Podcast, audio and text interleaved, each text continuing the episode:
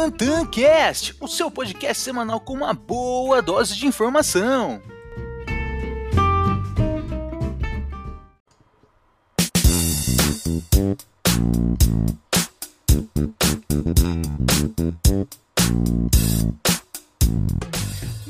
Muito bom dia, boa tarde e, claro, boa noite. Está começando mais um episódio aqui do TantanCast, o seu podcast semanal que traz uma boa dose de informação para os seus investimentos. E antes de entrarmos nos principais destaques da semana, quero deixar um recadinho para você. Se você ainda não me acompanha no Instagram, eu recomendo que você entre no arroba Bolsa, onde diariamente eu posto muito conteúdo bacana em relação a notícias, mercado financeiro, economia, investimentos, muito conteúdo técnico para você, beleza? E como a gente mencionou no último podcast também, às quartas-feiras vamos estar trazendo dois tipos de conteúdo. Um que é um convidado especial, onde a gente vai trazer profissionais aí do mercado financeiro, de tecnologia, inovação, empreendedorismo e também vou estar trazendo conteúdo mais técnico para você, com pequenos insights para que você possa se tornar um grande investidor de sucesso na Bolsa de Valores. Então são podcasts mais curtos, né? basicamente um curso ali sobre Bolsa de Valores, beleza? E uma novidade também que às segundas-feiras vou estar trazendo conteúdo para o mercado de fundos imobiliários, em que a gente vai estar falando em relação aos principais fatos relevantes divulgados na última semana, beleza? Então tem muita novidade aí. Segundas-feiras, fundos imobiliários, quartas-feiras, convidado e conteúdo de bolsa de valores. E aos sábados, nossos destaques da semana, beleza? E vamos entrar agora nos principais destaques dessa semana do nosso podcast de hoje. Claro que a gente está falando em relação ao principal, as, os principais fechamentos das bolsas de valores ao redor do mundo todo. Trump terminou as relações com a OMS, Organização Mundial de Saúde a Embraer está atraindo cada vez mais estrangeiros para as suas negociações, logo após ali aquele rompimento com a negociação com a Boeing. E também a nossa pauta de hoje é um conteúdo muito bacana que é em relação a como a China está evoluindo para um ecossistema totalmente inovador. Então tem bastante coisa aí, se liga aí! Vamos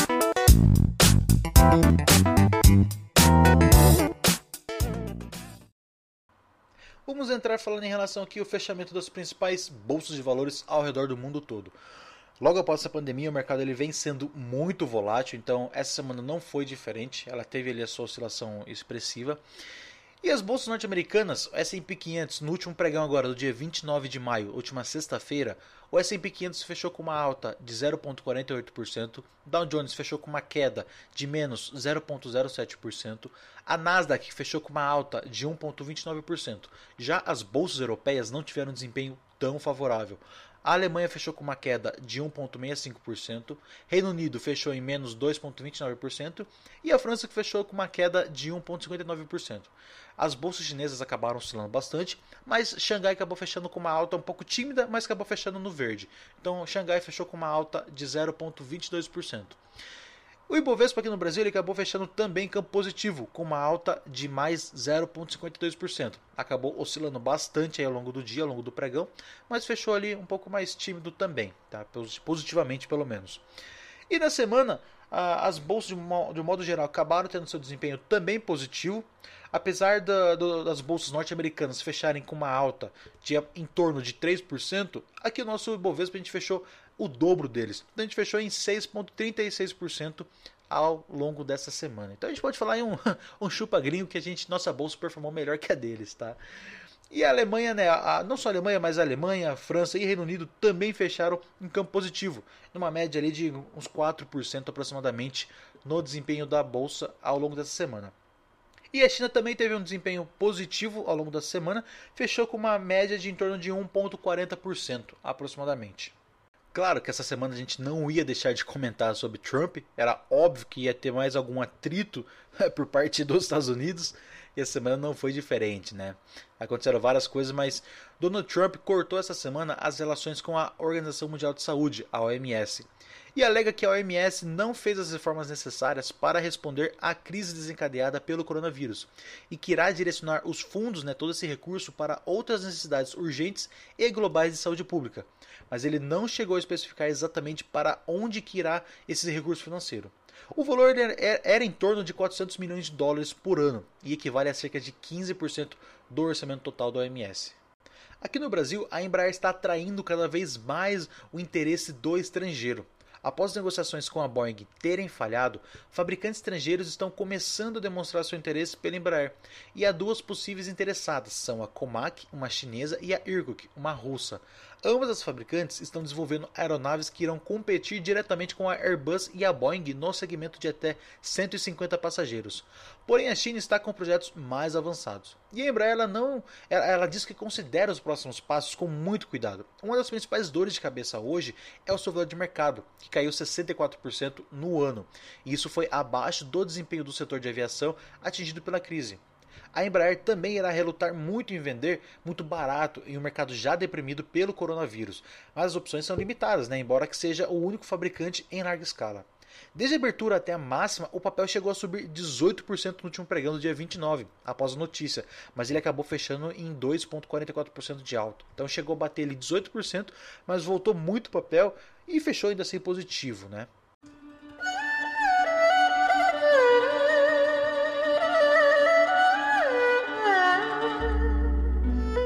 A China evoluiu para um ecossistema totalmente inovador?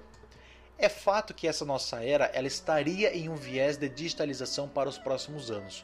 Porém, com a chegada da pandemia causada pelo coronavírus, isso teve uma aceleração exponencial que mudou nossos hábitos, desde cursos online e até mesmo consultas feitas pela telemedicina. Todo mundo sabe que a China por muitos anos foi um país conhecido por suas cópias. Porém, agora a China se tornou uma potência na inovação, e a tecnologia que mais se destaca é o da inteligência artificial. Essa semana, Kai-Fu Lee, CEO do fundo de investimentos Early Stage Innovation Ventures e autor do livro Inteligência Artificial, participou de uma entrevista com Roberto Marinho Neto, CEO da Global Ventures, no painel do Made in China for Design in China, no evento do Brasil at Silicon Valley, na qual discutiram justamente a transição da China de um ecossistema de cópias para um ecossistema totalmente de inovação. Lee deixou claro que essa mudança tem um viés de adoção em massa da inteligência artificial e que o Brasil já possui algumas condições ou que pode criá-las.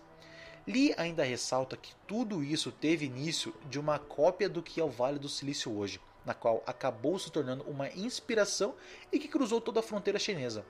Hoje a China ela divide essa liderança com o mercado de inteligência artificial dos Estados Unidos.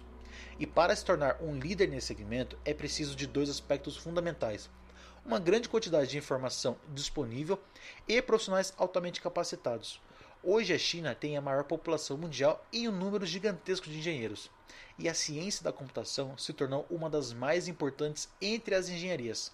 Trabalho e a expansão acelerada tiveram a sua união de negócios baseados em entender a necessidade do consumidor. E a expansão de forma agressiva, ela se une a uma rotina de trabalho muito intenso. É bem comum a forma de trabalho 996 na China, né? ou seja, da, ir das 9 horas da manhã até as 9 horas da noite, 6 dias por semana. Para os empreendedores chineses, os empreendedores do Vale do Silício norte-americano aparentam ser mais lentos.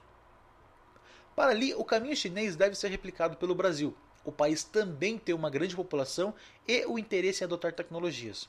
Os dados existem e são coletados em buscas de e-commerce, jogos e publicidade digital. Mas ainda é preciso fomentar cada vez mais profissionais especializados em analisar e usar as informações para inovar em serviços financeiros, segurança, varejo, visão computacional, residências inteligentes, indústria robotizada e carros autônomos, por exemplo. Lhe recomenda primeiro incentivar a formação de cientistas da computação e convertê-los em estudiosos do sistema de inteligência artificial é fundamental conectar a universidade e a indústria para que a demanda da inteligência artificial seja mais percebida pelos estudantes. Um segundo passo é fomentar o próprio desenvolvimento das tecnologias. O Brasil pode começar estudando o modelo chinês de cópias para inovação. Outros conselhos são fomentar, formar, né, aliás, parcerias com empresas inovadoras pelo mundo e aumentar investimentos em pesquisas sobre inteligência artificial. Para chegarmos a um ecossistema de inteligência artificial, é preciso passarmos pelas quatro ondas da disrupção industrial. E o Brasil se encontra na primeira onda, que é a onda da internet, ou seja, pesquisa, criação de aplicativos, e-commerce, coleta de dados para construir uma base sólida de inteligência artificial. E outras oportunidades surgirão, como é o caso da segunda onda, que será usado para negócios, educação, segurança, é, segurança de bancos e assim por diante. Já a terceira onda, chegamos ao ponto de poder ver e ouvir o computador por reconhecimento de fala. utilização do IoT, né, internet das coisas, captura de sensores para cidades inteligentes. E finalmente a quarta e última onda que seria a robótica e veículos autônomos. Bom, esse foi o nosso podcast da semana. Espero que tenham gostado. Qualquer dúvida ou comentário, pode entrar em contato diretamente pelo arroba Tantanda Bolsa no Instagram. Eu sou o Tainan Barbosa e nos vemos no próximo podcast. Valeu!